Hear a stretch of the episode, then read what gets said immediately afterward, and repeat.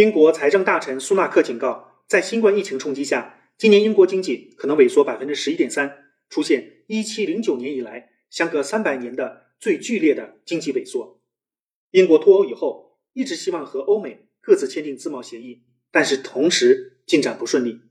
英国脱欧以后，英国不能继续通过欧盟体系获得影响力。拜登上台以后，势必会加强和欧盟的联系，因此，英国在欧美之间关系上失去了以往调停者的角色，失去了主导性，被动的接受欧盟和美国的安排。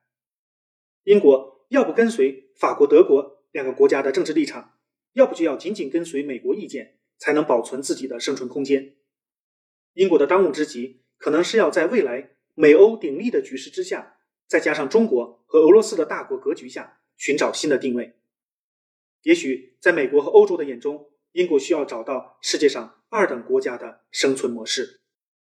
欢迎大家关注卢晓夫看欧洲，谢谢。